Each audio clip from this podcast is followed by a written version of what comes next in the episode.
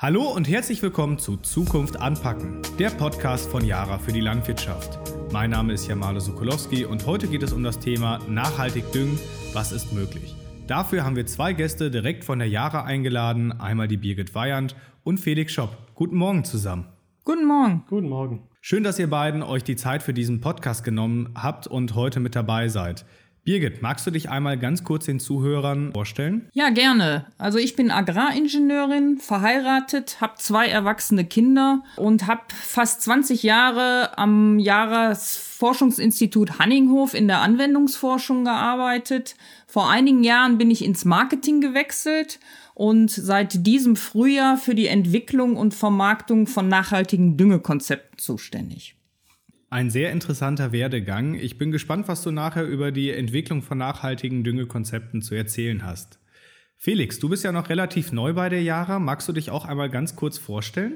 Ja, also mein Name ist wie gesagt Felix Schopp. Ich bin jetzt seit zwei Monaten bei der Jara als Fachberater für Düngemittel in Bayern und Baden-Württemberg tätig. Und ich habe den Master in Agrarwissenschaften mit der Vertiefungsrichtung Pflanzenproduktion gemacht an der Uni Hohenheim und freue mich, dass ich heute hier sein darf.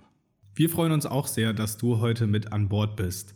Felix, warum hast du denn heute das Thema Nachhaltigkeit mitgebracht in unseren Podcast? Ja, das Thema Nachhaltigkeit ist natürlich gerade in aller Munde. Gerade der Green Deal und die darin enthaltene Farm-to-Fork-Strategie geben uns Rahmenbedingungen vor, die uns zur Nachhaltigkeitssteigerung animieren sollen. Aber für mich persönlich spielt es auch eine, aktuell eine große Rolle, weil durch meinen Jobwechsel zur Düngemittelindustrie natürlich in Gesprächen mit Bekannten, gerade auch außerhalb der Landwirtschaft, öfters die Anmerkung aufkommt, ja, wieso gehst du denn noch zur Düngemittelindustrie? Es wird eh immer weniger gedüngt und bald ist sowieso alles Bio. Und deswegen ist es gerade immer, immer sehr aktuell für mich, das Thema Nachhaltigkeit. Das kann ich da an der Stelle auf jeden Fall nachvollziehen. Wenn wir über das Thema Nachhaltigkeit sprechen, dann müssen wir auch immer eine gemeinsame Grundlage haben. Unter welchen Aspekten betrachten wir das Thema denn, Felix?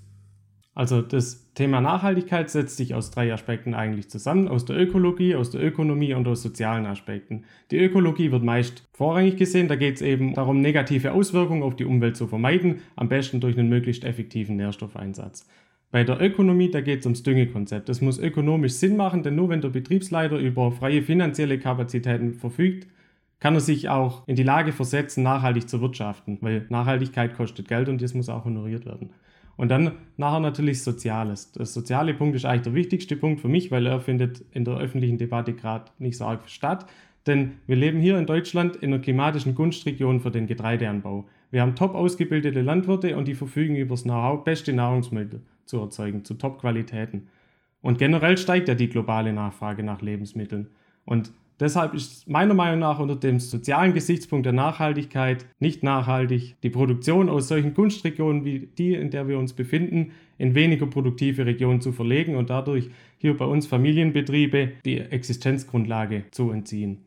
Und bei der Betrachtung dieser Aspekte der Nachhaltigkeit bereue ich eigentlich meine Entscheidung, zur Düngemittelindustrie, zur Yara gegangen zu sein, nicht, weil ich weiß, dass die Yara durchdachte Produkte anbietet, die es möglich machen, eine effiziente, nachhaltige Düngung auf dem Feld zu realisieren. Dankeschön, Felix, für die kurze Einführung in das Thema und auch unter welchen Aspekten wir das Thema überhaupt heute diskutieren.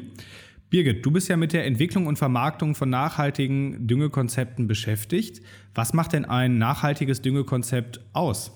Ja, Marlo, Nachhaltigkeit hat ja viele Facetten. Biodiversität, Klimaschutz oder auch Erhaltung der Bodenfruchtbarkeit. Yara konzentriert sich auf die Ausgestaltung einer nachhaltigen Düngung. Das heißt, wir wollen Nährstoffverluste und Treibhausgasemissionen minimieren und gleichzeitig ausreichende Erträge und Qualitäten produzieren. Ähm, und das fängt in der Düngemittelproduktion an. Hier müssen wir energieeffizient und in Zukunft auch klimaneutral äh, arbeiten. Yara hat sich zum Ziel gesetzt, bis 2050 klimaneutral zu wirtschaften. In Europa haben wir bereits die direkten Treibhausgase äh, Emissionen um 55 Prozent im Vergleich zu 2005 reduziert. Und weltweit werden wir bis äh, 2030 nachziehen und wollen eine Gesamtreduktion von 60 Prozent erreichen. Äh, außerdem investiert Yara in die Ammoniakproduktion aus grünem Wasserstoff, Ab 2023 soll dieser grüne Ammoniak zur Verfügung stehen und wir werden daraus Dünger herstellen. Der zweite Bereich ist natürlich die Düngerausbringung auf dem Feld. Bei der Düngung entstehen Nährstoffverluste und Treibhausgase, vor allem Lachgas. Die können wir auch nicht komplett eliminieren, aber wir können sie reduzieren äh, durch eine intelligente Düngestrategie. Und mit diesen Themen beschäftige ich mich schon seitdem ich bei Jahre arbeite. Also das Forschungsinstitut Hanninghof heißt ja nicht umsonst Institut für Pflanzenernährung und Umweltforschung. Die Umweltthemen sind für Jara nicht neu, aber sie werden gesellschaftlich immer relevanter.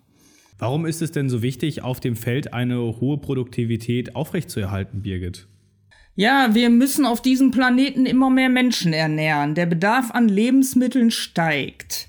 Gleichzeitig wird immer mehr Fläche versiegelt. Also allein Deutschland versiegelt jeden Tag 45 Hektar für Baugebiete und Verkehrsflächen. Dann ist Biodiversität ein großes Thema. Für eine ausreichende Biodiversität soll die Fläche für Natur- und Insektenschutz erweitert werden.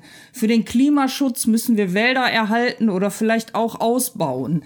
Das heißt, wir müssen immer mehr Menschen mit immer weniger Ackerfläche versorgen. Und wie Felix vorhin schon sagte, arbeiten wir in einer Gunstregion und wir müssen hier die Produktion aufrechterhalten oder sogar steigern. Denn wenn wir die Produktion in andere Länder auslagern, besteht die Gefahr, dass Regenwälder, Moore und auch Grünland dort in Ackerland umgewandelt werden. Also die weltweiten Treibhausgasemissionen, neun Prozent dieser Emissionen werden zurzeit durch solche Landnutzungsänderungen verursacht. Und das ist fast die Hälfte der Emissionen, die der Landwirtschaft zugeschrieben werden. Wenn wir das stoppen wollen, dann müssen wir auf der Ackerfläche, die uns bleibt, ausreichend Nahrungsmittel produzieren. Das sind ja schon wahnsinnige Zahlen, die du da gerade genannt hast. Wenn du jetzt sagst, dass die Nachhaltigkeit bei der Düngemittelproduktion beginnt, wie nachhaltig sind denn die Jara-Produkte? Also zum einen haben wir den Energieverbrauch signifikant gesenkt in den letzten Jahren. Der Verbrauch der Jara-Werke ist inzwischen auf einem Niveau nahe dem theoretischen Minimum. Zum anderen haben wir die N2O-Emissionen, die bei der Salpeterproduktion entstehen, reduziert. Dafür hat Jara Katalysatoren entwickelt, die von der EU als beste verfügbare Technik eingestuft wurden und die es ermöglicht haben, den CO2-Fußabdruck unserer jetzigen Produkte schon um 50 bis 60 Prozent zu reduzieren. Als nächsten Schritt werden wir den für die Ammoniakproduktion notwendigen Wasserstoff durch grünen Wasserstoff ersetzen. Das heißt, der Wasserstoff wird aus Elektrolyse mit regenerativen Energien hergestellt. Bisher wird der Wasserstoff aus Erdgas gewonnen. Dabei entsteht CO2. Das binden wir teilweise durch die Herstellung von Harnstoff, aber das ist da nicht auf ewig gebunden, denn es wird bei der Ausbringung auf dem Feld wieder freigesetzt. Bei der Wasserstoffelektrolyse aus Wasser wird kein CO2 produziert.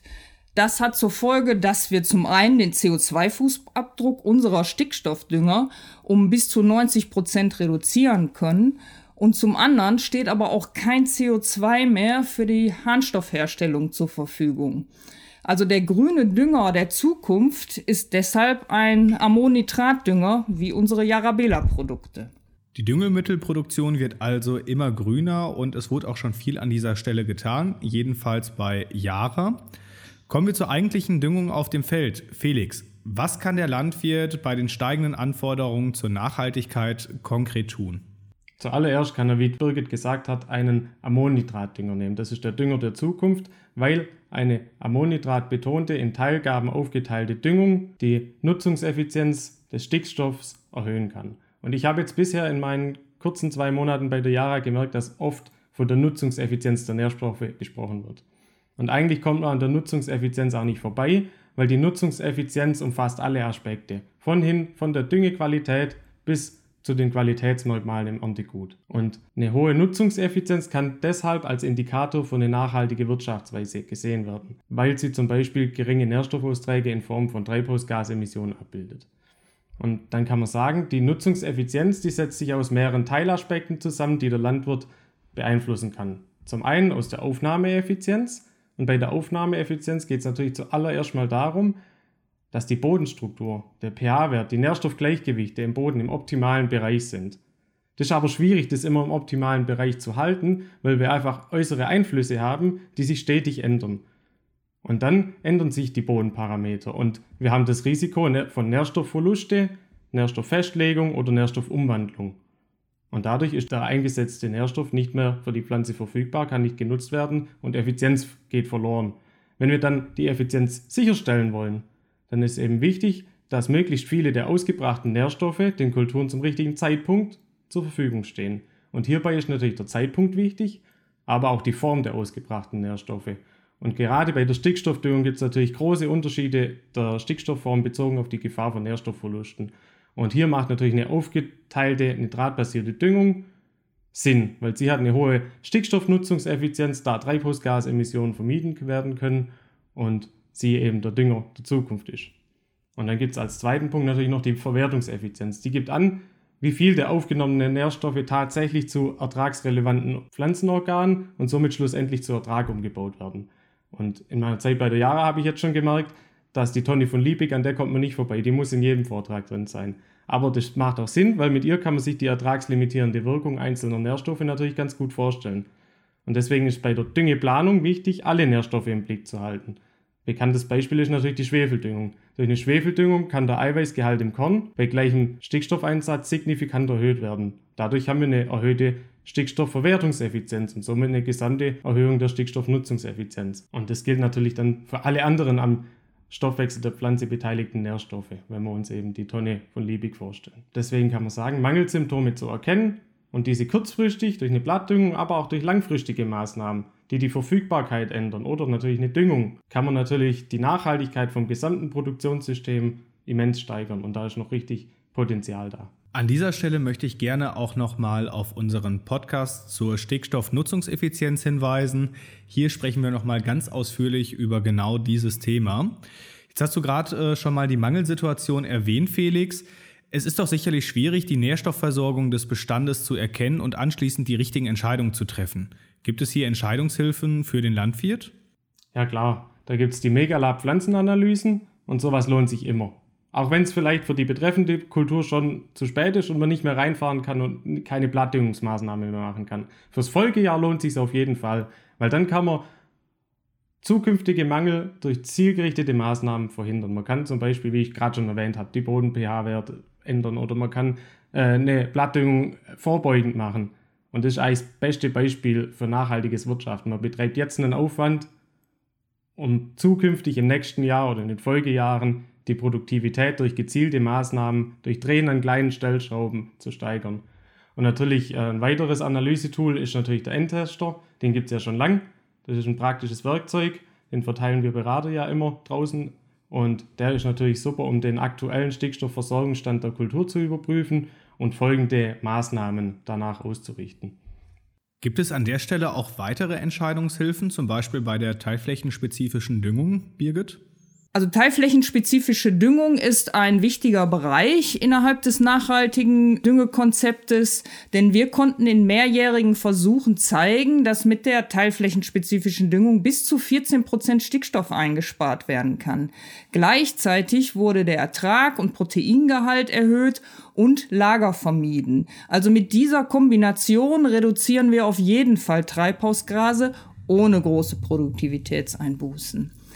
Die Ad-Farm hat neben diesem teilflächenspezifischen Aspekt äh, auch mehr und mehr die Funktion, unsere Tools alle zusammenzuführen. Und wir werden bis zum Ende diesen Jahres eine Software zur Berechnung und Bewertung der Stickstoffnutzungseffizienz anbieten. Und im nächsten Jahr wird ein Tool zur Berechnung des CO2-Fußabdrucks folgen. Das klingt ja alles auch sehr spannend für die Zukunft. Ein weiteres Tool möchte ich an der Stelle auch ganz kurz nennen. Wer sich bei dem Thema noch unsicher ist, der kann natürlich auch gerne mit unseren Jara-Fachberatern in der Fläche Kontakt aufnehmen. Die Kontaktdaten finden Sie an der Stelle auf www.jara.de. Ja, der Podcast, der war bisher schon sehr spannend. Fassen wir doch einmal die wichtigsten Kernaussagen ganz kurz zusammen. Birgit, magst du damit vielleicht starten? Gerne. Für eine nachhaltige Düngung sollten Sie Stickstoffdünger aus europäischer Produktion wählen, wie zum Beispiel unsere Yara-Produkte, denn diese haben schon jetzt einen vergleichsweise niedrigen CO2-Fußabdruck. In Zukunft wird Yara Ammoniak mit regenerativen Energien produzieren. Und dieser grüne Ammoniak wird den derzeitigen Fußabdruck der Yara Stickstoffdünger um bis zu 90 Prozent senken. Die von Birgit beschriebenen Standards und Ziele bei der Düngemittelproduktion kombiniert mit dem ackerbaulichen Fachwissen, das Jahr für Jahr auf der Versuchsstation Hanninghof und unzähligen Feldversuchen von der Jara gewonnen wird, führen schon jetzt, aber natürlich auch in Zukunft zu einem nachhaltigen Gesamtkonzept, was die mineralische Düngung angeht. Und ich freue mich, Teil des Jara-Beraterteams zu sein und dieses Konzept nach außen tragen zu dürfen bedanke mich bei euch beiden, dass ihr bei diesem Podcast mit dabei wart, euch die Zeit genommen habt und auch so ausführlich über dieses Thema Nachhaltigkeit gesprochen habt. Ja, vielen Dank. Es hat viel Spaß gemacht. Vielen Dank und bis zum nächsten Mal. Das Ganze kann ich so zurückgeben. Das hat mir auch sehr viel Spaß gemacht. Liebe Zuhörer, wenn Sie möchten, dann können Sie das Thema wie immer mit unseren Experten und Expertinnen auf den Social-Media-Plattformen Facebook und Instagram diskutieren. Ich bedanke mich auch bei Ihnen ganz herzlich fürs Zuhören. Bleiben Sie gesund und im September gibt es wieder mehr Podcast-Folgen in regelmäßigen Abständen. Schauen Sie einfach auf Spotify und Google iTunes rein. Bis dahin haben Sie noch eine gute Zeit und auf Wiederhören. Tschüss. Tschüss. Ciao.